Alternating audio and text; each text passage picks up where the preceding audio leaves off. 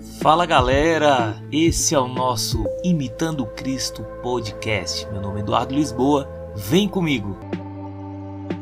Eu quero compartilhar com vocês aqui um projeto que Deus colocou no meu coração, um projeto aí de é, levar um pouco da palavra de Deus através das plataformas, das redes sociais. E hoje nós vamos dar um início com um tema muito legal, muito importante, sobre o perdão. Perdão é uma palavra bem conhecida, né, mas assim muitas vezes pouco praticada na sua essência. Perdoar e pedir perdão nem sempre é uma tarefa fácil. Como perdoar depois de uma dura traição, desrespeito, chateações em casa, no colégio, no trabalho? Parece impossível, né? Mas nós vamos ver que não é. Veremos que perdoar faz parte da nossa vida. Perdoar é essencial para uma vida em coerência com o Evangelho de Jesus, além de nos tornar pessoas melhores, tanto fisicamente como emocionalmente. Mas e aí, o que é o perdão? Perdão, a, de a, definição de perdão é a ação humana de se livrar de uma culpa, uma ofensa, uma dívida. É um processo mental que visa a eliminação de qualquer ressentimento, raiva, rancor ou outro sentimento negativo sobre determinada pessoa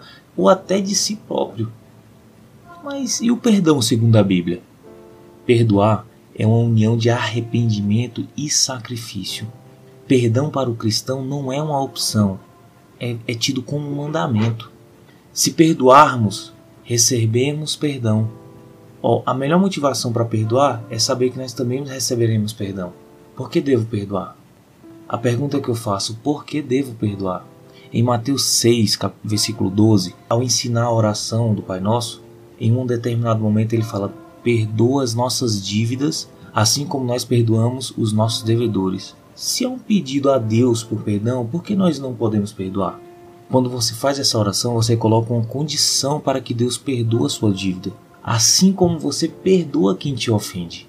Daí você fica diante de uma responsabilidade enorme.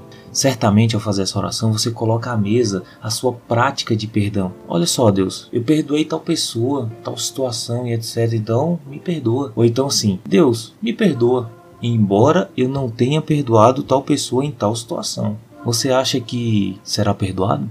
Quando a gente lê em Marcos capítulo 20, versículo 26, olha só o que Jesus fala: Se não perdoardes, também vosso Pai Celestial não vos perdoará as vossas ofensas. Daí a gente tira o quê? Que foi você que colocou tal condição na sua oração a Deus lá na hora de fazer a oração do Pai Nosso. Jesus, ele nos traz ensinamentos nessa oração. Ele nos leva a meditar na prática do perdão além de confirmar o que Marcos 20 e 26 fala, da importância do perdão.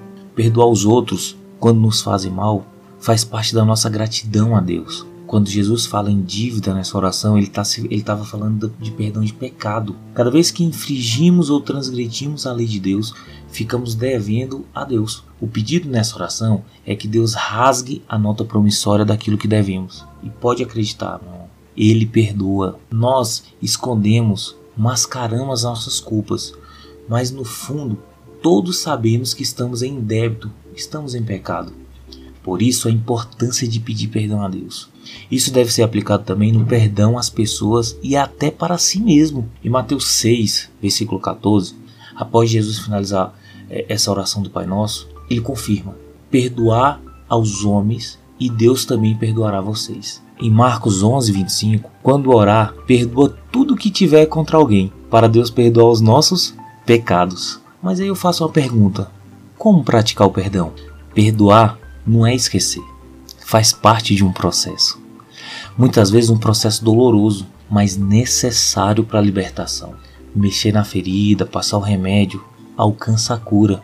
Que não consegue perdoar alimenta a raiva e a mágoa que juntos, esses dois sentimentos juntos, só interferem de forma negativa a nossa saúde física e emocional. Perdão, ele cura, ele gera cura, nos torna pessoas melhores para nós e para quem está do nosso redor. Não perdoar interfere de forma negativa na nossa vida física e emocional. Estudos apontam que a falta de perdão pode prejudicar a nossa saúde como um todo, não somente questões psicológicas, pode causar problema na saúde vascular, alteração no processo metabólico. A falta de perdão impulsiona a ansiedade e a depressão.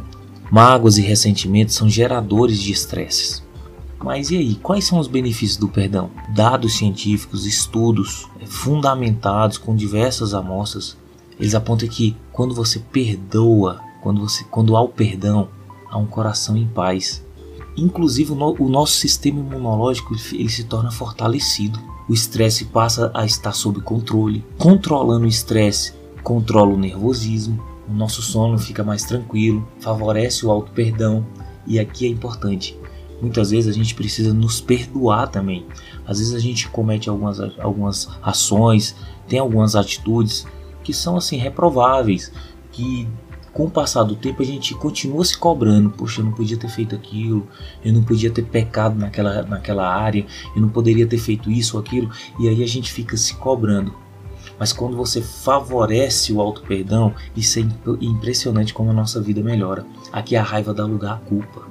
E muitas pessoas têm muito mais dificuldades em se perdoar do que perdoar o outro. Existe pesquisa da Universidade Baylor que aponta que quem pede perdão por, por um erro tem mais chance de perdoar a si mesmo. Vamos praticar o exercício de perdoar. Vamos treinar isso. Essa prática é fundamental, funciona como um crescimento interno. Fazer um exercício de empatia, se colocar no lugar do outro, provocar reflexão, superadores. E para finalizar, quantas vezes devemos perdoar?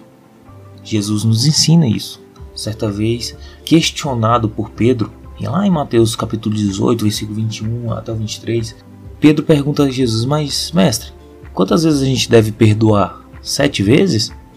Jesus, sete não, mas setenta vezes sete. Quando ele fala 70 vezes 7, ele dá a ideia que de infinitas vezes. A prática do perdão deve nos acompanhar sempre, meus amigos. Com isso eu quero concluir dizendo: seguir os ensinamentos do perdão é tão importante para a nossa saúde física, mental e especialmente espiritual. Devemos nos apoiar em Deus nessa jornada constante de pedir perdão e também de perdoar. Que Deus abençoe você e até o nosso próximo tema.